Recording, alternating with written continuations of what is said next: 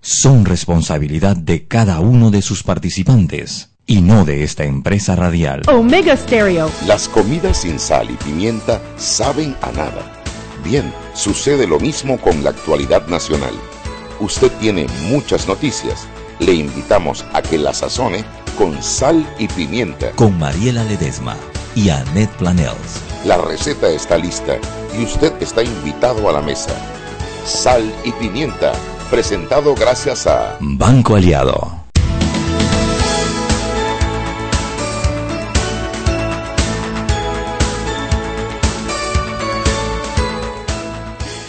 Muy buenas tardes desde la cabina de Omega Estéreo. Sal y Pimienta, un programa para gente con criterio.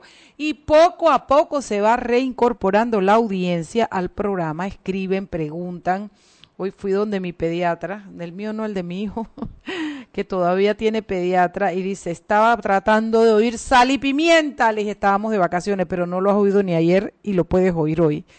Así es que ya sabe usted que nos escucha, nos sintoniza en el canal 856 de Cable Onda, nos ve en la página web de omegaestereo.com. Eh, tenemos redes para seguir, tenemos sal, pimienta PA eh, y sal y pimienta, creo que, ay Dios mío, ya se me olvidó un mes y se me olvida todo. Suerte que tengo a Robertiño Cardenino, que él sí se acuerda de todo. ¿Tú te acuerdas cuáles son las redes? No, ¿verdad? Bueno, eso, eso, eso. Sal, pimienta, PA. Donde sale un, un, un, salero y una pimienta en negro, ahí estamos nosotros. Creo que Chugui acaba de llegar. Y entre, entre Chugui que llega tarde y yo que me duermo en el camión, digo, en el carro, en la carretera, esperando que sean las seis de la tarde, no sé cómo vamos a hacer para que este programa avance en el 2019, hombre. Tenemos invitado. Hoy vamos a cocinar rico, sabrosón, cuando comencemos a conversar con Harry Brown eh, eh, quien es politólogo y quien nos va a acompañar para hacer análisis de las formas presidenciales. Y ya llegó la otra criteriosa, la que debe tener criterio, tiene criterio pero no tiene reloj. Me voy a sacar toda la yuca de todo lo que me dice cuando yo llego tarde. ella, ella habrá llegado tarde, pero llegó elegantosa. No tengo reloj. Claro que tengo reloj. Lo que el, el, tráfico, yo no te puedo explicar. O sea, Mariela. Sí, sí, sí, ya no cabemos. No cabemos. Falta un carro para que se tranque todo. Que no lo vayan a comprar. Por favor, si, no tenemos ningún patrocinador que venda carros no. para decir, no compren ningún carro. No, caben, no, no, cabe, cabe un carro más en esta ciudad. Mariela Ledesma, qué barbaridad, eso estaba bumper to bumper. Y ahí yo quedé durmiendo allá en la esquina. Ay, me imagino. Yo decía miércoles. Me desperté porque el camión de la basura estaba pasando ahí a recoger la basura y me despertó el atorrante ese, pero yo después viré la espalda y me volví y seguí durmiendo. Igualito que en mi casa, Chuy. Yo nomás volteé la espalda, me acurruco la almohada y sigo volando almohada. Ayer que vino Alonso Llueca, cuando entra me dice, pero es que yo vi que Mariela está ahí, está como dormida. Él está estaba preocupado. Le digo, Alonso, eso es normal. Yo duermo en la carretera. Él pensó que tú estabas enfermo, te pasaba algo. Enferma estoy si no tengo, si no, si, si no duermo tan lindo, sí, de verdad que sí. Chugui, ¿qué tenemos para cocinar hoy, Chugui Purugui? Bueno, hoy fue el, uh, el, evento Visión 2019 que organiza el diario La Prensa y el Banco General en donde fueron los siete candidatos a presidente a hablar sobre el tema económicos, la visión económica del país. Mira, Mariela, yo te voy a decir, confirmo lo que digo, tenemos muchos mejores candidatos que lo que había en el 2014. Hay una oferta eh, interesante. Interesante. Mira, a ver, sacando a las personas alrededor de los candidatos, que yo creo que es el principal problema de, de esta elección, candidatos como candidatos estuvieron muy bien. Sí, yo, es que yo creo que hay gente muy que elevado. tiene nivel, exacto, tiene nivel, están preparados. Uno puede estar de acuerdo, de acuerdo o no de acuerdo, no de acuerdo, con ellos, pero de que fueron preparados, de que pues eh, expresaron su visión eh, la verdad que bastante bastante bien todos, bastante bien en general, estuvo es bastante nosotros, bien. El problema de nosotros no es que tengan visión, el problema es que la cumplan. que prometen una cosa y hacen otra. Ay, tal cual, ahí hubo uno que se excusó. A ver, tenemos a la prensa. Hola, hola, buenas tardes. Buenas tardes. Henry Cárdenas. Hola, ¿cómo están? ¿Cómo le va? Henry. Feliz Día de Reyes. Hasta te oigo la voz diferente, Henry. Bueno, estoy pasando eh, la gripe. Chuy, se duro. oía hasta que moviste aquello. Espérate, Henry, aguanta. ¿Aló? Sí, Ahí te oigo, ahí te oigo. Espérate, que Chuy es ingeniera, pero pero para la inversa. Es que esos cables deben tener algo, porque donde tú los mueves, todo se cae. Algo, algo ahí ahí medio, Henry, ¿qué medio. te pasa? Tienes una voz así como de ya no eres, no pareces locutor panameño, pareces locutor de CNN. Tienes una voz así como toda. estoy terminando de pasar el resfriado. ¿De verdad? Sí, sí, me dio duro el fin de semana. Sí, cuando ese resfriado da cállate que a mí me dio horrible. ¿Cómo Sí, andamos. Henry? ¿Qué tenemos en la prensa? Bueno, casualmente como, usted- Prensa.com. como casualmente como ustedes estaban bien comentando el tema de- del foro de esta mañana de Visión 2019, más que todo en el aspecto eh, las propuestas económicas de los candidatos a la presidencia de la República, eh, se ha eh, movido bastante, hay bastantes puntos encontrados. Sin embargo, hay un tema, no tengo la estadística final, eso lo, lo- lo reportan mañana, y que estaba viendo en las redes sociales el, el punto que se tocó de eso de los subsidios. Ujú. Se generó bastante controversia de todo tipo, sobre todo el tema de la beca universal. ¿Qué les parece? ¿Qué decía la gente de, de ese tema Uno de la decía beca de que bueno que, que no se puede quitar así por así, otro, la mayoría estaba diciendo que tiene que ser por mérito, que eso de tres, o sea, eso no es tan motivador. Que ¿Quién había- dijo eso?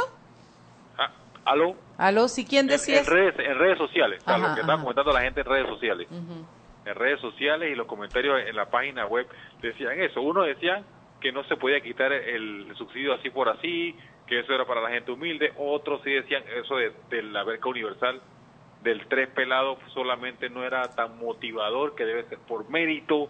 Había diferentes, ese, ese fue uno de los temas, de los puntos de todo el foro que hasta ahora yo he visto en redes sociales que está comentado un poquito más. Y tú sabes que al final yo creo que es un tema de sincerarse y llamarle subsidio en vez de beca, punto.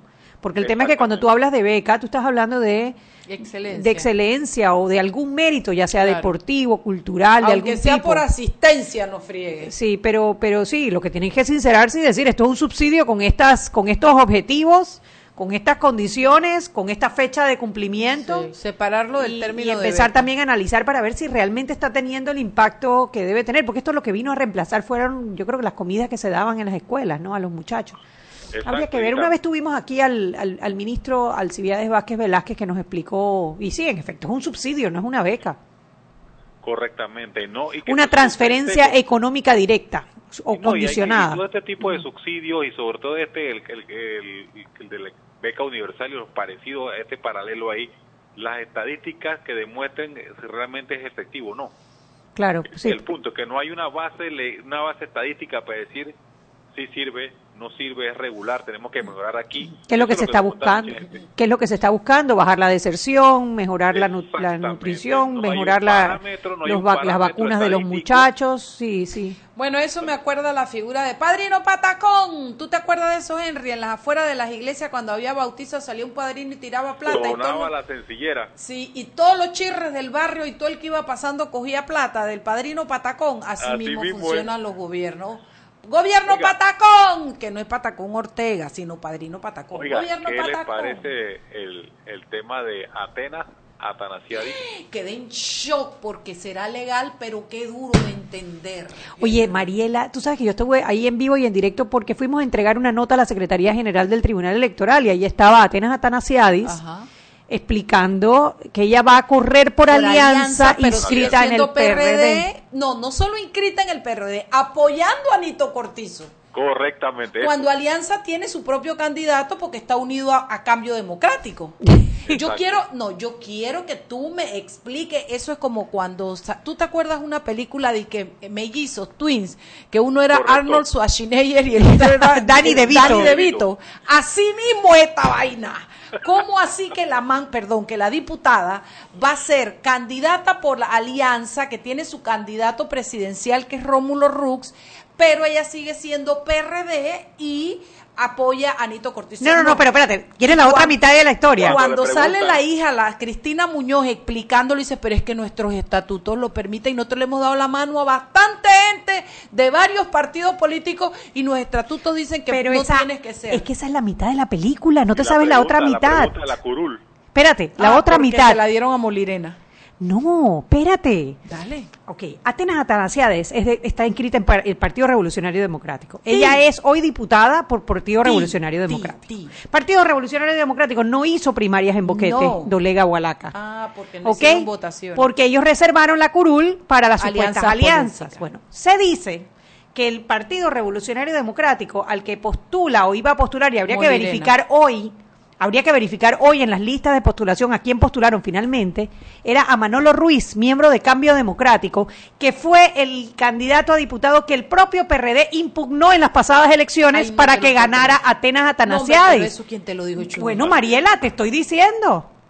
Te No, estoy no Este puede es ser, el nombre Chuy. que suena, exactamente. Chuy, Oye, aquí te lo está confirmando Henry Cárdenas. Te estoy diciendo, Mariela, yo estuve hoy en el Tribunal creer. Electoral. Lo único que no he visto, y es lo que quisiera ver, es que el PRD postule. Porque ¿qué pasa con Manolo Ruiz? Tiene una denuncia en el Tribunal Electoral por utilizar partidas la- Circuitales. circuitales y tiene una condena y él presentó un recurso de apelación y esa apelación debe salir esta semana. Si la apelación sale en contra, él no puede correr y el PRD se quedaría sin candidato a Bueno, diputado por, yo, eh, por Boquete. yo creo que es- situaciones como esa lo que nos demuestra es que siguiendo viviendo en el mismo Pero mira, lugar. mira, imagínate esta situación. El PRD postula a un, un CD, CD. y el Alianza o el CD postula a, A una, una PRD. PRD. Y con el agravante de que el PRD al, al CD que impugnado. lo había impugnado anteriormente. Bueno, eso es incongruencia galopante. Galopante. Rampante y galopante. Ahí es donde tú te das cuenta que ideología, no hay nada. objetivos, Me da una risa cuando la gente me pregunta, No, gente con la que yo converso de afuera, ¿qué, qué ideología los partidos? ¿Eso qué es? ¿Eso qué es? La ideología es que me conviene. Tú, mejor es que tú te declares así, yo soy de la ideología que me conviene. Y ya los demás no te van a hacer más preguntas ni nada. Y en este caso, lo que me conviene. Y en aquel caso, lo que me conviene. Ideología que me conviene. No, hombre, no. Henry, tú llamas para ponerlo a uno en esta vaina, Henry. Bueno, y esto viene, estamos en política, aunque oficialmente la campaña electoral no ha empezado, pero aquí los temas van a subir y bajar. Espérate, y te tengo otra. ¿Cuál es la otra? Adivina por qué partido va Mario Lazarus de Cambio Ay, Democrático. papá. Por PRD. Exactamente. No. No, ¿por cuál es el que va? Eh, Molirena, Molirena. que es. Es lo mismo, pero al revés. Porque el Molirena está apoyando al PRD, que es. Nito Cortizo, y él es Cambio Democrático, pero Cambio Democrático no lo quiso postular, así que Molirena lo va a postular por diputado de Bueno, Colón. pero es que déjame decirte una cosa. Si viene la demanda que venga, pues yo lo voy a decir. Es que es tan evidente esa colusión, ese ese ese acompañamiento entre entre el cambio democrático y el PRD. Vamos a comenzar con la historia de, de- de amor que existe ahí que los une literalmente. y después de la es la historia de un amor como no hay otro igual. Bueno, así mismo, después de eso, toda la alianza que han hecho, la pelea que han hecho con el Ejecutivo, toda la alianza que han hecho, entonces al final tú te das cuenta cuando tú piensas en quién votas y tienes que pensar por qué votas en ello, porque nada está seguro, todo es negociable, todo es movible, todo es, nada está seguro.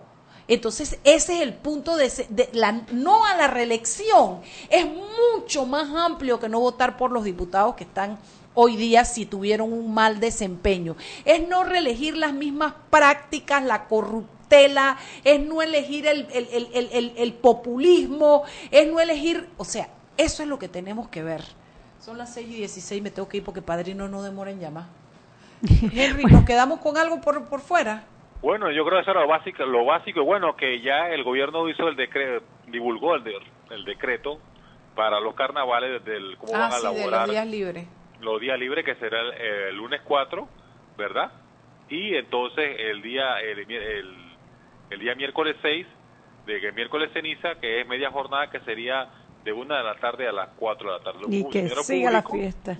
Sí. Los funcionarios públicos deberán laborar a partir de mañana una hora adicional hasta el día 22. Sí, de- yo lo, lo vi, si lo quiere leer con detenimiento, búsquelo en prensa.com porque yo lo leí allí. Henry, un millón de gracias, chao. Saludos, hasta mañana. Hasta Gusto, mañana. gusto volverte a escuchar, cariño. E igualmente, recíproco. Chao. Seguimos sazonando su tranque Sal y pimienta. con Mariela Ledesma y Annette Planels. Ya regresamos. En las redes sociales evita el uso de bots, algoritmos de respuesta automática o call center, que solo buscan difamar al electorado. Únete al Pacto Ético Digital en www.pactoeticodigital.com hashtag dale like a la democracia. Para que su local, servicio o producto se dé a conocer o incremente ganancias, anúnciese en Sal y Pimienta 391-7670-6671-3411. Si usted nos escucha, sus clientes también. Sal y Pimienta 391-7670-6671-3411. Si elegiste el mejor vehículo para ti, tu familia o tu trabajo, deberías hacer lo mismo con el lubricante. Ahora Terpel te ofrece una nueva familia de lubricantes de última generación, desarrollados con tecnología americana para proteger y evitar el desgaste en cada tipo de vehículo, pero inspirados en un motor más importante que el que mueve tu auto. Máxima protección y mayor rendimiento para el motor que mueve tu vida. Nuevos lubricantes Terpel. Siempre existe la inquietud de cuál es el mejor lugar para cuidar su patrimonio. En Banco Aliado tenemos la respuesta. Presentamos el nuevo plazo fijo Legacy, porque creemos en el valor del ahorro, la conservación y rendimiento de su capital y el fortalecimiento de su patrimonio. Banco Aliado, vamos en una sola dirección, la correcta.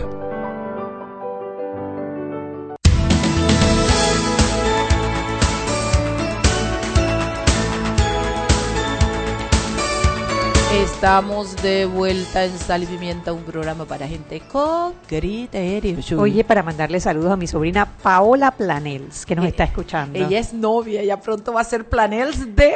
Planels de, ay, el apellido es, es como medio medio impronunciable. Paola, ayúdame porque me quedé en blanco. Oye, Shugi, yo te estaba echando un cuento cuando nos fuimos, pero tú ni siquiera debe estarnos oyendo Alfonso... Alfonso, así viste, yo sabía, él siempre nos... Alfonso Grima. Ay, Maricel dice, Planels también está escuchando. que me conviene, dice que se llama esto. Shugi, te voy a echar un cuento de esas vainas que le pasan solo a la Pepper. Me bajo en el Banco General, bájense del bus y pauten, pero bueno, no importa, no pautan, ¿no?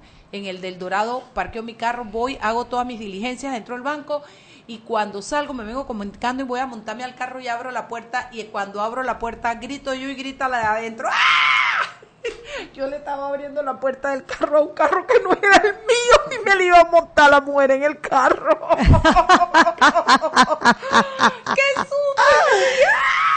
Nos quedamos las dos gritando así frente a la otra como en las películas. Ay, Dios mío. Ay, todo el mundo nos volteó a ver y le dije, ay, mija, perdón, mi carro es el de al lado, pero era igualito, Chugui. Oye, Mariela, y tengo que mandarte saludos que te mandaron del Tribunal Electoral, José Antonio Domínguez, Ay, del todos son protocolo. unos bellos, y ellos Dice son todos unos bellos que ahí, no se pierde sal y pimienta. Y todo el mundo reclamaba, pero ya le dije, ya, ya estamos de nuevo al aire, pasen la voz. Y también a nuestras amigas del Banco General que también dice que no se pierden el programa. Rico.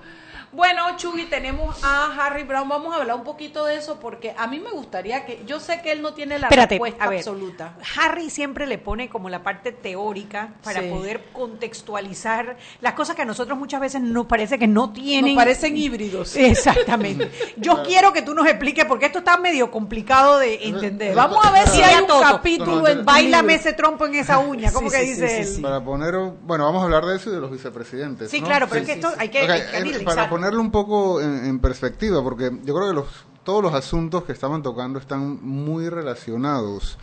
Lo primero, María le decía, y lo anoté inmediatamente, cuando decía que el problema es que, la- cuando hablan de, los, de la presentación que hicieron los candidatos en el foro de hoy de la Ay, que prensa, prometen y no cumplen. que, que, que, que exponen, según cuenta Anet, expusieron muy, Muy bien, bien. sus Muy ideas, bien. sus Sí, ideas sí, económicas. general, digo, por supuesto, hay Eh, mejores y peores, Claro, pero muy con bien bastante claridad, tienen una posición eh, eh, bastante clara y, lo, y Mariela dio en el clavo con algo. Bueno, lo importante es que lo cumplan. Y ese no es un problema nuevo, eso no es un problema de esta elección. El gran problema, o sea, la democracia panameña tiene muchos problemas, pero si tuviéramos que elegir uno, el principal problema de la democracia panameña, que relaciona a todos los demás, es la rendición de cuentas.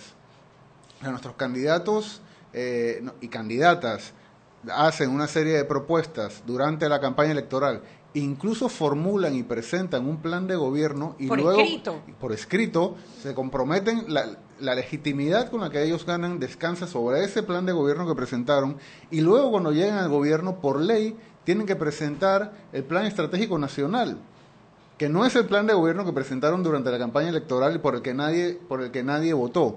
Nosotros tenemos un gran problema y posiblemente es el principal problema de la democracia panameña, un gran problema de rendición de cuentas.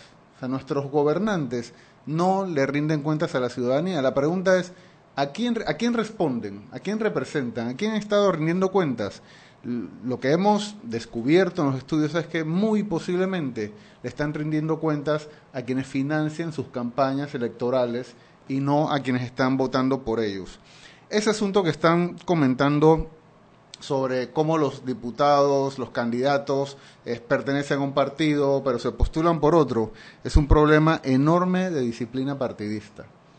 Porque O sea, se habrá, quizás ese es uno de los problemas, que no se siente, o sea, que el partido se ha dejado de ser Mira. eh, eh, un medio para poder incidir políticamente, para convertirse en un vehículo Bueno, para que- aspiraciones pero políticas es que personales. eso voy. Precisamente eh, uno de los, de los obstáculos para la rendición de cuentas es que nosotros no sabemos realmente dentro de los partidos políticos lo- no, quiénes son sus miembros porque van saltando de uno a otro, o sea, porque la rendición de cuentas estructuralmente se hace a través de las organizaciones. ¿Cómo nosotros hacemos si un diputado fue diputado por un partido y se postula por el otro? ¿Cómo nosotros hacemos que ese partido y el, y el diputado rindan cuentas si ya no sabemos bien dónde Bueno. está y por qué lado se está postulando? Pero lo que la sociedad panameña tiene que entender, que una de las maneras más efectivas de hacer que haya rendición de cuentas y que haya disciplina partidista, por lo menos en la Asamblea Nacional, es la revocatoria de mandato. Pero cada vez que uno menciona la revocatoria de mandato, dice, no, que eso solamente lo hay en África, que eso... Bueno, pero entonces, ¿qué queremos? Tenemos la prueba que en, la- en el, en el gobierno pasado, cuando se eliminó la revocatoria de mandato, se quitó el dique que evitaba los grandes niveles de transfugismo que tuvimos eh, y a partir de allí, aunque volvió la revocatoria de mandato, ha sido más difícil mantener a, a- a- a los miembros de los partidos en general y a los diputados y a las diputadas, digamos, dentro de las- sus estructuras partidistas. Entonces, yo creo que hay que discutir, hay que sincerarnos y eh, tenemos que decidir. si, si queremos partidos políticos disciplinados, entonces tenemos que mantener en su lugar y apoyar la revocatoria de Ahora, mandato. Y- hay- yo quería nada más aquí, porque es que es muy puntual el caso particular que estamos viendo de Atenas Atanasiadis. ¿Por qué Atenas Atanasiadis no es postulada por su partido? ¿Por qué no hacen primarias en Boquete, Dolega y Gualaca? Claro. ¿Por qué? Porque Atenas Atanasiadis no apoyó a Yanibel Ábrego como presidenta de la Asamblea. Y entonces el partido le pasó la factura no a través de la revocatoria de mandato, que es lo que estaríamos pidiendo, no sino a través de, de truncarle sus Bueno, posibilidades a eso- de competir es que internamente. A, eso, a eso voy, miren, y eso lo podemos vincular con el asunto de la ideología. Miren, las personas tienen ideología aunque no lo expresen eh, eh, explícitamente. Claro. Quizás estoy siendo redundante. O sea, nos- nosotros todos nos, nos manejamos con un sistema de ideas. Ese, ese, ese relajo de que los diputados pasan de un lado para otro, que los miembros pasan para un lado para el otro, tiene que ver con una visión del mundo que tienen. Es una visión de- de- desregulada de la vida en sociedad. Mientras menos reglas, mejor. Eso es libre oferta y demanda en la política. Si me quieren allá, me voy para allá. Si no me quieren, no me voy. Si no me quedo, es libre oferta y demanda. Y eso es una visión neoliberal de la política, aunque no se declaren neoliberal. Entonces también esa es otra, otra, otra introspección que tiene la sociedad panameña que hacer. ¿Queremos reglas o no queremos reglas? Porque cada vez que nos dicen que vamos a poner reglas, decimos que el Estado se está metiendo en nuestras cosas. Pero cuando pasan estas cosas, entonces nos parece horrible y no pensamos en que no tenemos suficientes reglas. Pero tú crees que esto se resolvería a través de reglas, porque por ejemplo, Ah, a ver, claro el. Es Partido que Revolucionario la- Democrático. Reglas, las reglas generan incentivos para la conducta y hacen que la vida en sociedad y la política sea razonablemente predecible. Como no tenemos suficientes reglas que disciplinen la- que disciplinen, digamos, el ejercicio de la política, entonces tenemos esta situación. Entonces tenemos que elegir o no queremos las reglas y nos aguantamos esto, es la consecuencia directa, o queremos una regulación exigente de la, de la, de la convivencia política y no vamos a tener este tipo de situaciones. Pero no podemos tener todo, no queremos reglas, pero queremos que la gente se porte bien, digamos, por, por, por generación espontánea o porque tienen capacidad moral. No se trata de eso, la política necesita tener reglas si queremos tener un tipo de conducta adecuada. Bueno, a ver, es que quería Hombre, porque yo insisto en el tema de Atenas Atanasiadis y del Partido Revolucionario Democrático, que en teoría debería ser el mejor estructurado porque es el más grande, es el que más años tiene y eh, pues... Eh, no, el panameñismo es el que... bueno, el panameñismo porque ha cambiado de nombre. sí, pero digamos, el Partido Revolucionario Democrático. una ¿Cómo, ¿cómo se justifica? Tú dices que todos tenemos una ideología, todos tenemos una serie de, de, ideas, de sistema de ideas, ya sea que los expresemos o no lo expresemos. Ese sistema de ideas es lo que te hace a ti ir a un partido, escoger un partido por sobre otro partido. Ahora, ¿tú cómo me explicas dos figuras del PRD, por ejemplo? Históricas del PRD, que tienen años en el PRD, que han sido líderes del PRD, Pedro Miguel González y Ernesto Pérez Valladares. Uno protestando porque la Internacional Socialista expulsa al, al, FMLN, el partido de, de, Ortega, de Daniel Ortega en Nicaragua, lo expulsa de la Internacional Socialista. Y el otro que cuando fue presidente fomentó o hizo que se concretaran las privatizaciones, que es como quien dice lo más derecha que, que la expresión de derecha eh, en el, en el ámbito ideológico. Entonces, ¿cómo tú, a ver, a ver si me explico, porque yo creo que es que no es un tema de reglas, es un tema de valores. O sea, si estas dos personas están conviviendo en un mismo partido, obviamente ese partido no tiene su ideología clara. Lo que pasa es que los, los, los partidos los partidos políticos no son ni ninguna organización, o sea, no solamente los partidos políticos, ninguna organización es absolutamente homogénea. o sea, uno y además en términos Sí, pero estamos hablando de la Internacional Socialista y un partido que es de izquierda versus Yo creo que lo hemos hablado en, en, otros programas. la libertad que haya dentro del partido, no me parece que eso es lo es que, habla, yo creo que habla de la historia del PRD. O sea, yo lo, he comentado en este programa y lo tengo escrito en mi libro, que todavía lo pueden conseguir. El PRD ha tenido un trayecto en el que comenzó siendo un partido de centro izquierda y que poco a poco se ha ido derechizando. Y precisamente uno de los puntos de inflexión más importantes en la derechización del PRD es el gobierno de Ernesto Pérez Valladares, que tuvo una política económica neoliberal eh, de, de, derecha. Tanto es así, y esto vamos a verlo entonces en términos sistémicos, tanto es así que el Partido Panameñista es el que actualmente se ha ubicado en el, centro. del espectro ideológico. O sea, todavía estamos pensando... El control de precios, los claro, el control, A ver, o las ya que vamos a hablar de eso, con la, o las candidatas a vicepresidenta mujer, mujeres. o sea, el PRD le ha costado mucho entender que la sociedad panameña es 50 y 50 y, y no ha presentado, no ha dado esas, esos guiños esas señales. Yo, yo, puedo ensayar una cosita. Yo lo que pasa es que desde su creación el PRD no fue creado con una ideología de partido, fue creado como una llave, como un mecanismo para desahogar el tema de, la, de, la, de, los militares y fue como creado como una fórmula, como un brazo político de militares. Y, yo siento que ahí ellos todavía como que no encuentran identidad, a pesar que tuvieron muchos ideólogos y mucha gente de izquierda. Eh, el PRD fue vinculado desde su... Lo que dices es cierto. Era, digamos, el brazo civil del régimen autoritario y debía ser la herramienta, digamos, política que iba a ayudar que el régimen autoritario transitara hacia la democracia desde adentro. ¿no? Pero no es algo que cocinó una idea que venía... Al partido lo vincularon desde el primer momento al internacional, al internacional socialista. O sea, sí había es que sus ideólogos eran socialistas. Hasta el día de hoy, hasta el día de hoy hay gente dentro del PRD que dice que su partido no es socialdemócrata, que ellos son torrijistas. es la diferencia que hacen. Nosotros no somos socialdemócratas, nosotros somos torrijistas. Bueno, pero hay que ver qué significa para ellos ser torrijista. Bueno, esa es la pregunta. ¿Qué significa, ser torrijista? el torrijismo es, según como ellos lo entienden, una manera de ejercer el gobierno. ¿Y cuál es esa manera de ejercer el gobierno? Ejercer el gobierno a través de la consulta. Básicamente eso es lo que ellos entienden por torrijismo. A partir de ahí se han ido moviendo, han ido moviéndose a la derecha eh, hasta llegar al, punto de inflexión neoliberal de Ernesto Pérez Valladares. Todas esas corrientes conviven dentro del PRD y es lo que los llevó a la... Eh, y porque es un partido grande. Yo creo- Y, eso, y, y es normal. que Hay haya- valor en eso también. Eso fue, Hay lo- valor sí, en eso fue lo que los llevó a esa primaria sangrienta, entre Sí, comillas, sí. del año del año 2008. Seis y media, vámonos al cambio. Y, y yo creo que hay valor, porque ellos lo que hacen es que cada quien, o sea, el, el norte de ellos es el torrijismo y cada quien tiene una vaina. Pero ahora yo te hago una pregunta. Seguimos sazonando su tranque Sal y pimienta. con Mariela Ledesma y Annette Planels.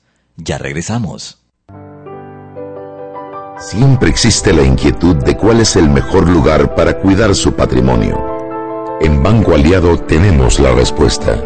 Presentamos el nuevo plazo fijo Legacy, porque creemos en el valor del ahorro, la conservación y rendimiento de su capital y el fortalecimiento de su patrimonio. Banco Aliado, vamos en una sola dirección, la correcta. Para que su local, servicio o producto se dé a conocer o incremente ganancias, anúnciase en Sal y Pimienta 391-7670-6671-3411. Si usted nos escucha, sus clientes también. Sal y Pimienta 391-7670-6671-3411. Omega Estéreo nació en la mejor época, la inolvidable década de los 80. Descubrimientos científicos, avances tecnológicos, la Guerra Fría, videojuegos. Escuchan transmisiones de prueba de Omega Estéreo, nueva corporación radial con total cobertura nacional. 7 de febrero, año 1981. Es inaugurada la primera cadena nacional simultánea en FM Estéreo 24 horas. 24 horas pensando en usted. Hemos crecido a nivel profesional y tecnológico. Te ofrecemos una programación de calidad con contenido. Gracias por formar parte de Omega Estéreo en estos 38 años.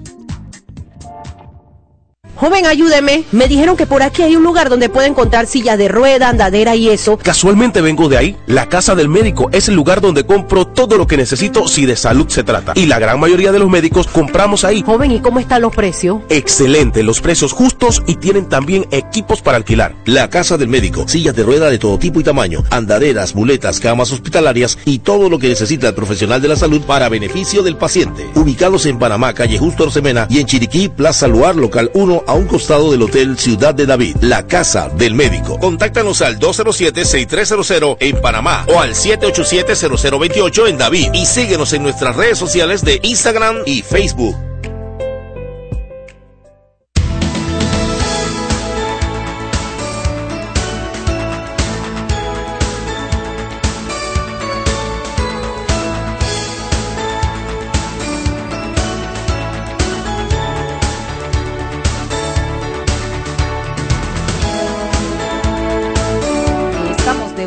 En un salipiementoso programa hoy acá. Eh, eh, el debate ha seguido porque el debate en política siempre levanta pasiones, ideas, cosas, ¿no?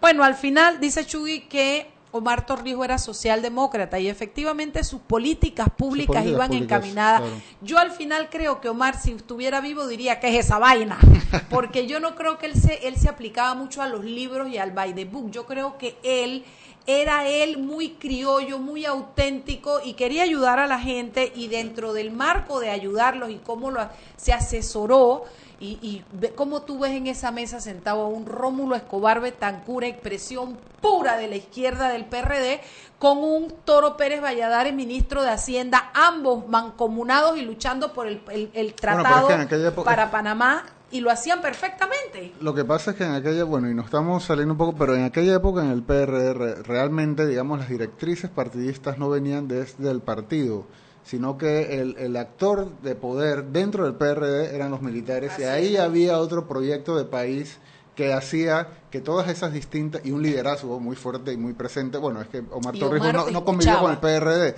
pero, pero había, digamos, un, un- otro actor político, otra organización externa al partido que era la que daba la línea, que sí, ese es el lenguaje de la línea, eh, que, que debía seguir el, el ¿Cuál PRD. externa? El- los militares. Una organización externa del partido. Y, y, evidentemente Omar propugnó por ayudar mucho, por ejemplo, Omar indiscutiblemente eh, guiado por Chuchu Martínez, por Rómulo, por toda la gente que estaba en esa época. Yo, él, él se fue un poco hacia darle vida a los sindicatos, crear los sindicatos en los cañaverales. O sea, sí, él le dio un brazo de poder a la gente del pueblo eh, de, con una tendencia izquierdosa. Eso, es, eso que dice Anet es verdad. Pero al final lo que tenía Omar es que Omar escuchaba y entonces él se sentaba con el toro y se sentaba con el otro y sacaba sus propias ideas y la verdad es que le salía Eso era el torrijismo. Eh, para, para los miembros del el torrijismo eso es, es la consulta. Claro, pero ahí vino entonces el interés por recuperar el canal que los llevó, que los llevó. Que los unió. No, no, no, no que los unió, les, les puso una agenda por encima de la propia. O sea, el, el hecho de recuperar el canal les puso unas condiciones externas que lo obligaron a hacer lo que no estaban dispuestos a hacer, que era democratizar y de hecho irse más a la derecha. Tienes si no hubiésemos tenido el canal, Panamá hubiese estado más estilo, y cuidado que hasta Cuba, ¿no? Eh, por por eh, si Omar no se hubiera muerto, si no, si no hubiese el, canal, y no se hubieran hecho las, las, las, condiciones que puso Estados Unidos para negociar el canal, que era la creación de los otros partidos políticos, las, demo, las no sé si los gringos lo hubieran exactamente. que esos sí fueron los gringos los que lo impusieron a la hora de negociar el canal.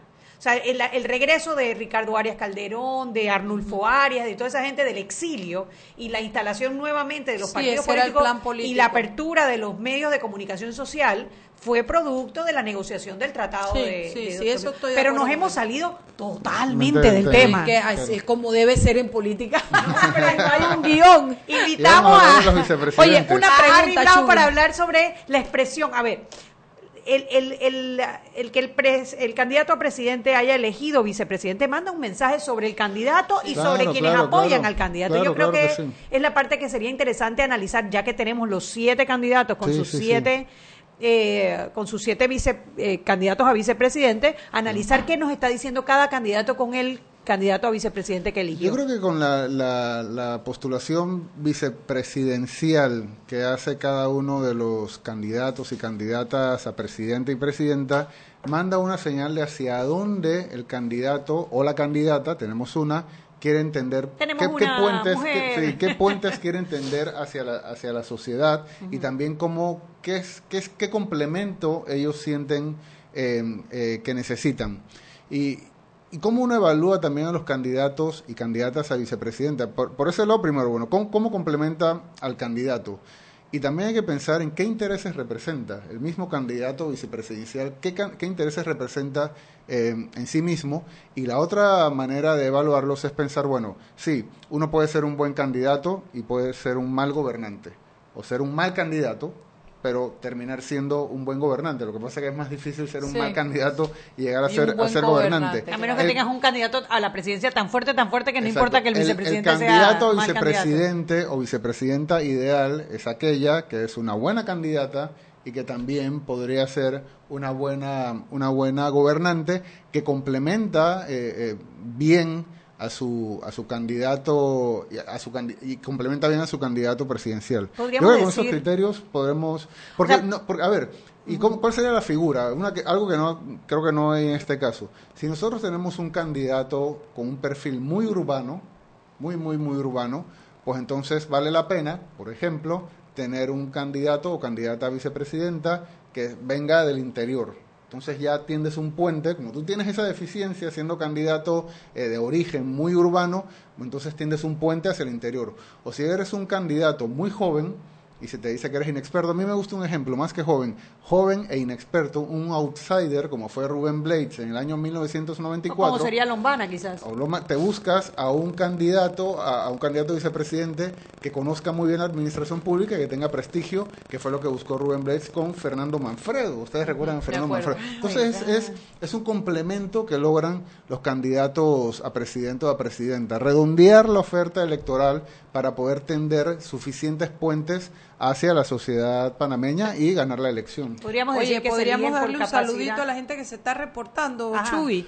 Dice Luis Camejo, contento por oírlas de nuevo, desde hace rato las extrañaba. Luis, abrazo, estamos de huerta. Y a Mirna Álvarez dice, buenas tardes, estoy de acuerdo que debería llamarse subsidio y no beca universal. Yo creo que la gente toda va por ese lado. Tú tienes allá las de, las de sal y pimienta, busca para ver más. Sí, bueno, lo que, lo que quería decir era que podríamos decir que los candidatos a vicepresidente pueden ser escogidos por su capacidad, por su popularidad. Por, por sus cualidades. O sea, por su capacidad. Lo que, representan. O por lo que representan. O por lo que representan. Pero también tendrías que tener la suficiente entereza de asumir de frente lo que representan y lo que quieres. A mí me gustaría preguntarle a Rómulo Rux qué representa eh, ¿cómo se llama? Luis Casís, eh, en pues, su pues, nómina. Claro, pero es que pensemos, pensemos primero, para, entender, para, entender, a Luis Casís, primero hay que entender quién es Rómulo Rux. O sea, de, eso se trata. para uno, si uno caracteriza a Rómulo Rux, sabemos que es un individuo, un profesional, exitoso, que por lo que entiendo, yo a él no lo conozco personalmente, pero tiene está, muchas ganas de ser bueno, como todos los que están, ¿ah? los siete, yo creo que los siete tienen, tienen ganas. Eh, está muy bien insertado, digamos, en las élites económicas del país. Yo creo que fue un programa aquí en, en Infoanálisis, dijeron que era muy yeye, dicen que Rómulo Rux es muy yeye. Entonces se busca qué es lo que le falta, si es así, qué es lo que le falta a Rómulo Rux, pues algo de algo algo más popular. Y se buscó a, Luis Casís, que, que, que, es reconocido como un individuo sensible socialmente y que es muy popular por su, por su rol en la televisión panameña. Ahí está. Esa es la apuesta que está haciendo Rómulo Rux. La crítica de que si Luis Casís es capaz de ejercer la presidencia, que es su principal, sería su principal eh, eh, función, eh, reemplazar al presidente, si es capaz de hacerlo, claro, eso está ahí. Entonces estamos viendo si un buen candidato es un buen gobernante, pero hay que entender cómo él redondea la oferta electoral del Partido Cambio Democrático. Y si lo vemos desde ese punto de vista, es una elección que tiene sentido. Que, que no nos guste, y ojo, hay que tener en cuenta algo la reacción ha sido muy fuerte en las redes sociales. Muy fuerte. Pero ¿quiénes, a ver, quiénes estamos en las redes sociales? ¿Quiénes tenemos tiempo para tuitear? Las capas medias. Lo lamentable de esta elección es que no tenemos encuestas para saber la opinión de la gente Oye, eso es una tragedia. Es una tragedia, pero, pero Anet, hay, que hacer, hay, que hacer una pausa. Hay vamos, que hacer una pausa vamos a tener elecciones sin encuestas. Pero tenemos que, lo peor es que no es que vamos a tener elecciones sin encuestas. Vamos a tener elecciones sin encuestas científicas, porque van a sobrar las encuestas falsas más y trágico, Más trágico todavía los candidatos y los partidos políticos, como es normal, sí tienen encuestas y tienen información sobre nuestra intención de voto. Nosotros no sabemos nada, la ciudadanía no tiene información de encuestas. Y lo que, lo que estaba diciendo era que son las capas medias que tienen, que, que tienen Twitter, que tienen tiempo para tuitear, quienes han reaccionado de esa manera, pero realmente no sabemos si ese perfil popular de Luis Casís realmente ha calado entre la gente que más se parece a él. Hay un pedazo de que no hay encuestas que a mí me gusta y es que no, no conducen la opinión del público, porque a veces el público juega Y tenemos que hacer un poco, quizás un poco, no, no, no recuerdo haberlas escuchado a ustedes nunca decirlo, pero hay que hacer autocrítica, digamos, de, de, digamos, del mundillo de la opinión pública. Aquí se le ha dado muy duro a las encuestas y ahora no las tenemos. Así que bueno, a veces hay que tener cuidado con lo que, se desea porque se obtiene. Ahí lo tenemos. Tal cual. Doña Irma Planels, que como todos los días nos escucha la brujita y siempre la chifiamos y nunca decimos nada, porque como es la Planels, pues no decimos nada, pero brujita oyendo y también la otra brujis, Dalia Pichel. Las dos dinámicos. Son, sí, sí, sí, sí, Hay una, hay una cosa muy curiosa, no sé cómo lo ven ustedes. Ya, ya llegó ahí, bien, vamos a la pausa. No, no, termina la idea, termina la idea. Hay una cosa bastante curiosa que ha pasado. No sé si les da, a mí me parece bastante claro en general los candidatos a vicepresidente que han elegido los candidatos por la libre postulación están más vinculados a la, a la vieja política. Digamos, un exdiputado eh, fue lo que fue lo que eligió eh, Marco Ameglio. Eh, Ana, Matilde. Gómez eligió a un, a un ex miembro del gobierno que, quizás no es miembro del partido, pero también es, de, digamos, de la de la, miembro de la rancia oligarquía de, del país, y Guillermo Márquez Amado fue un ex, es un exfuncionario de muy alto nivel. O sea, esa, digamos, élite política eh, de toda la vida de Panamá. Eh, Quizás para complementar precisamente la. Pero entonces también hace uno de que, bueno, pero si son independientes. Sí, es el complemento que están buscando. Por eso ese esquema yo creo que es bueno. Porque alguien habría aspirado de que fueran independientes puros también buscando a sus candidatos a vicepresidente. En cambio, los, miembros de los partidos políticos lo han hecho al revés. Han buscado personas no desvinculadas completamente de la política, sino digamos un poco más alejadas y que huelen un poquito más independientes. ¿Por qué? Porque es la necesidad, es la necesidad que tienen. Y también es muy curioso que los miembros de los en el caso de de José Isabel de José Isabel Blandón, en el caso de Rómulo Rux, en el caso de Cortizo no lo tengo tan claro, han buscado miembros, personas que no son miembros de sus partidos. O sea, también nuevamente, a ver, yo sé, esto lo digo entre comillas y con mucho cuidado. Si nosotros volteamos las cosas, o sea, también los partidos políticos están siendo víctimas en el de todo lo que está pasando. O sea, ya nadie quiere nada con ellos. Hacen alianzas y los miembros de la, y lo, digamos la pieza más importante de la alianza, que es el candidato a vicepresidente, ni siquiera lo buscan dentro dentro del partido. Sí, bueno, 6 y 45. Vámonos al cambio y regresamos, que está buena la conversa. Seguimos sazonando su tranque. Sal y pimienta. Con Mariela Ledesma y Annette Planels. Ya regresamos. Joven, ayúdeme. Me dijeron que por aquí hay un lugar donde pueden encontrar sillas de rueda, andadera y eso. Casualmente vengo de ahí. La casa del médico es el lugar donde compro todo lo que necesito si de salud se trata. Y la gran mayoría de los médicos compramos ahí. Joven, ¿y cómo están los precios? Excelente, los precios justos y tienen también equipos para alquilar. La casa del médico, sillas de rueda de todo tipo y tamaño, andaderas, muletas, camas hospitalarias y todo lo que necesita el profesional de la salud para beneficio del paciente. Ubicados en Panamá, calle Justo Orsemena y en Chiriquí, Plaza Luar, local 1 a un costado del Hotel Ciudad de David, la casa del médico. Contáctanos al 207-6300 en Panamá o al 787-0028 en David y síguenos en nuestras redes sociales de Instagram y Facebook. Para que su local, servicio o producto se dé a conocer o incremente ganancias, anúnciese en Sal y Pimienta 391-7670-6671-3411. Si usted nos escucha, sus clientes también. Sal y Pimienta 391-7670-6671-3411. Si elegiste el mejor vehículo para ti, tu familia o tu trabajo, deberías hacer lo mismo con el lubricante. Ahora Terpel te ofrece una nueva familia de lubricantes de última generación, desarrollados con tecnología americana para proteger y evitar el desgaste en cada tipo de vehículo, pero inspirados en un motor más importante que el que mueve tu auto. Máxima protección y mayor rendimiento para el motor que mueve tu vida. Nuevos lubricantes Terpel. Todos podemos participar del Pacto Ético Digital manteniendo un ambiente sano en las redes sociales. Súmate en www.pactoeticodigital.com hashtag dale like a la democracia. Siempre existe la inquietud de cuál es el mejor lugar para cuidar su patrimonio. En Banco Aliado tenemos la respuesta. Presentamos el nuevo plazo fijo Legacy, porque creemos en el valor del ahorro, la conservación y rendimiento de su capital y el fortalecimiento de su patrimonio.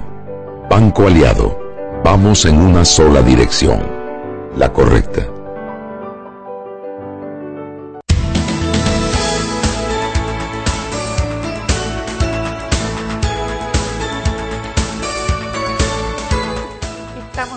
Sal y Pimienta. ¿Tú por qué me dices eso cuando estamos en la mitad de recoger? O sea, me tumbaste el ánimo, así. Esas cosas no se hacen, Mariela Ledesma. Bienvenidos a Sal y Pimienta, su programa para gente con criterio. Hoy estamos con... boluda, re bienvenidos. Re bienvenidos. Estamos analizando la elección la elección sería por parte de los candidatos a la designación de los candidatos a vicepresidente. ¿Y qué dice eso de los candidatos principales? Estábamos analizando la de Rómulo Rux. Yo creo que esa quizás sea la más controversial de todas, porque dentro de todas las demás, ponte a ver, Blandón eh, se buscó a alguien del PRD. O sea, estaba aspirando. Sí, amarró de todo en esa candidatura. Una mujer preparada, negra, que es afrodescendiente. pero es congruente porque porque él lo hizo con, con, con Raiza Banfield también. o sea, es, congruente una, en Es una manera de entender la política, me parece. Es una manera de entender la política sabiendo, por ejemplo, yo creo que se debe agradecer que, que un candidato, hombre, piense que es importante tener a una mujer por, el, por, por un asunto de representatividad de la mitad de la población. Curiosamente, solamente él, Ana Matilde, porque eligió un hombre, Exacto. y Saúl Méndez fueron los únicos que buscaron. Quiero, quiero hablar de, también del caso, caso de esa representatividad, representatividad de la población. pero también, eh, también la, población, lo dijo eh, ayer, creo que fue que hizo la presentación, de cómo los gabinetes no se parecen al país, son demasiado blancos. En un país que es multiétnico y dentro de esa multietnicidad es, creo, quizás me equivoco, en su gran mayoría es, es negro, es afrodescendiente. Entonces, eso, eso, eso es hacer política, eso, eso es tender puentes y tender posibilidades de diálogo con distintos sectores de la sociedad. Pero también tiene otro perfil, que, que es, yo, o sea, yo no, no, la conozco, pero fue lo que pude eh, ver, eh, leer y escuchar ayer, que también, digamos, es una persona religiosa, está vinculada, es, es cristiana. Y sabemos, sabemos que aunque ha dicho digamos, Claire Nevache, que no hay un voto evangélico, aunque lo parezca, sí tienen una capacidad de movilización eh, que, desconocida por nosotros hasta hace más o menos tres años, que los hace, digamos, un actor político importante para que los candidatos presidenciales les tengan en cuenta. Entonces el alcalde Blandón, el candidato Blandón... Y se vayan a ungir antes de las elecciones todos con el... Todos estaban ahí y, después, y una semana después estaban con el Papa. Eh, y, sí, eh, entonces, ahí ha tendido varios puentes y la política precisamente se trata, se trata, se trata de eso. Yo creo que el caso también del FADES es interesante con el de Maribel Gordón. Eh, es, una es una es una mujer profesional estupenda, o sea, a mí a mí, me, preparada, gusta, es muy docente. Maribel Gordón es docente. Y entregada también Pero además es, pero además es dialéctica. Ella siempre plantea eh, tiene un discurso muy dialéctico que nos hace ver cosas que, que no vemos, que nos hace, nos plantea preguntas, nos plantea situaciones que otro tipo de preocupaciones a la que no estamos acostumbrados. Y mira, es la segunda vez que es vicepresidenta. Yo lo que me pregunto, bueno, sí, lo, sí sabemos las razones porque la procedencia del FAT es, los dos líderes históricos son Genaro López y Saúl Méndez. Por eso ellos son los candidatos. Pero uno me hago una pregunta retórica. Si Maribel Gordón es suficientemente buena para ser dos veces candidata a vicepresidenta, ¿por qué Maribel Gordón no ha sido tomada en cuenta ¿Por qué no se ha postulado a la presidencia por a través a, través de su, a través a través de su partido? Yo creo que sería una buena candidata. Pero pero pero yo creo que eso va más allá y bueno, eh, eh, metemos otro elemento en esta discusión. Eh, ahora que estábamos viendo esto de las postulaciones independientes para diputados y, vimos, bueno, primero que salieron muy pocas candidatas mujeres a diputada por la, por la libre postulación, muy pocas, creo que son cuatro a nivel nacional, muy, muy bajo. Pero cuando te vas a, trabajar otra tragedia de la política panameña. Pero cuando vas a conocer los equipos de estos candidatos independientes. Está lleno de mujeres. Pero lleno, y generalmente la que, lleva la, voz de mando debajo del candidato es una mujer. Las que buscan los votos, las principales, bueno, las principales operadoras políticas del país son mujeres, son las lideresas de las comunidades, pero el sistema político panameño les bloquea sus aspiraciones. Será, será, Harry. Totalmente. Yo tengo, yo tengo mis dudas, tú sabes, yo pienso. Hay montones de estudios que demuestran. Pero yo creo que hay algo en nosotras que nos obliga. No, no hay nada en ustedes. O, sea, hombre, que, nos falta atrevernos. Claro porque creo que se puede. sí se atreven, sí se atreven. Lo que pasa es que pero también la, muy, la, candidatura, las, postulaciones te dicen pero que quería, quería decir algo para terminar la idea con, con Maribel Gordón y el FAT. Eh, estamos hablando de que la postulación a vicepresidente o vicepresidenta, en el caso del FAT, tiende, sirve, es una señal de hacia dónde el partido tiende puentes. Y lo que nos damos cuenta es que el FAT sigue teniendo una visión de la política, se ven a sí mismos aislados del resto de la política. Maribel Gordón ellos son los únicos que han buscado adentro de sí mismos. Son los únicos que han buscado adentro porque no tienen capacidad todavía de tender, puentes hacia el resto de la sociedad panameña. No hacia los demás partidos que yo entiendo que no quieren relación, pero hacia el resto de porque Yo me imaginaba, yo pensaba que el FAT, a lo mejor hicieron el intento y no, no, lo, no lo consiguieron. El FAT podría eh, haber buscado, con toda esta coyuntura que hemos tenido con los productores agropecuarios, haber buscado algún productor agropecuario radicalizado políticamente. O sea, no Jorge Arango, no, no, ese no, ese, ese es otro tipo de productor agropecuario, pero sí un productor agropecuario radicalizado, más cercano a la izquierda, que estuviera promoviendo eh, un modelo económico completamente alternativo al que Pero mira, mira el podrían, candidato, podrían haberlo encontrado, buscado y no, no lo encontraron. O sea, es un, es un partido que todavía está muy, muy Pero mira el candidato que ponen para, para la alcaldía. Si es, maestro, algo así. Claro, un, un, un, dirigente, magisterial. Un dirigente magisterial. Entonces, esa es otra señal que nos dan las postulaciones a vicepresidentes. qué tan aislados están nuestros, nuestros partidos políticos. Yo, yo quiero, pero déjame ensayarlo porque lo tengo pegado con saliva.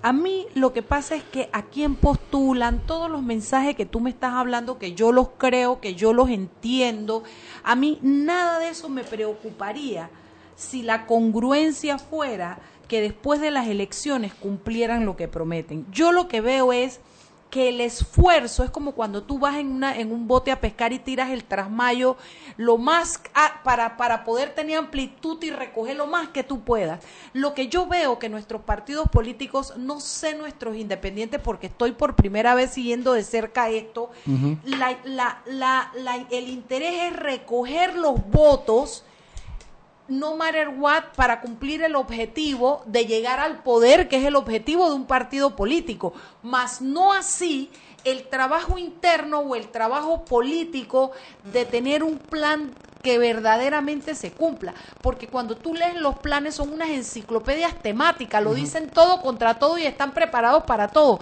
pero no concretan. Y ese es el vacío que yo siento que, que se nota en la sociedad. Quieren ganar porque su objetivo es llegar al poder, pero no tienen un plan que verdaderamente ejecuten, sino al 100%, hermano, por lo menos al 70%. Ese, yo creo que en la elección... Ese es uno de los incentivos perversos que tienen las elecciones en la democracia que se, se, hace todo por ganar. O sea, eso está ahí, eso, eso, eso lo entiendo. Pero yo, a ver, yo creo que hay otra cosa que tenemos que, que replantearnos. Nuestros partidos políticos desde siempre sí han tenido un sistema de ideas y un modelo de país. ¿Cuál es el modelo de país de nuestros partidos políticos? El que tenemos fuera de estas paredes. Es este país desigual, es este país que genera riqueza, que no la distribuye. Ese es el modelo. Y, y deberíamos saberlo.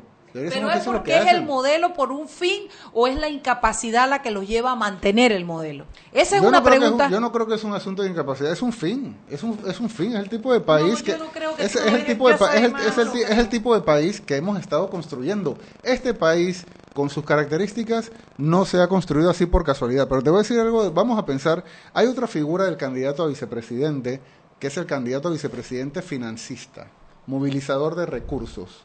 Y si ustedes ven las postulaciones a vicepresidente por los de la libre postulación, yo creo que hay bastante de eso, excepto en el caso de Márquez Amado. Que es un individuo Mi amigo Pisco es honorablemente un limpio. Exactamente.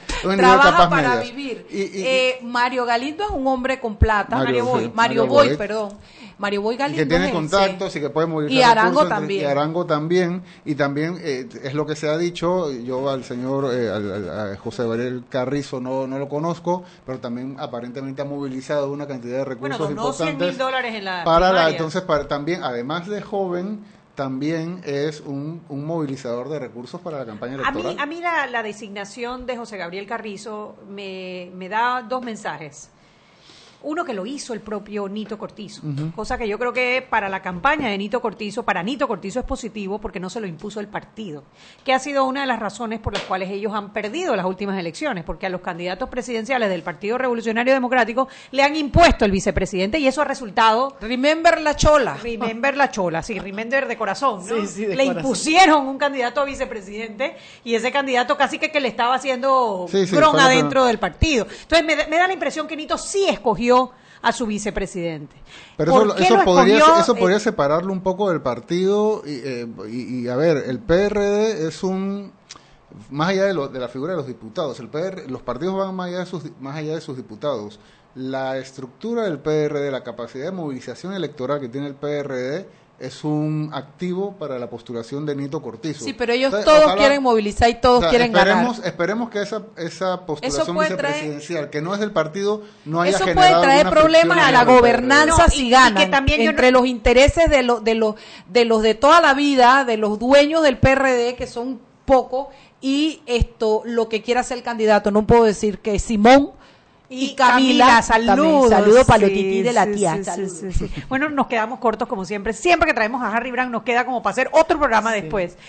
7 de la noche nos tenemos que Nos ir. tenemos que ir. Oye, Las Harry, gracias. Siempre No nada, interesante, no ¿no? nada. Yo no sé cómo caramba tú haces para poder mantener las ideas hiladas con nosotros que te interrumpimos y jodemos como chuleta, como pulga, como piojos. Gracias, Harry, por venir. Gracias a ustedes por escucharnos.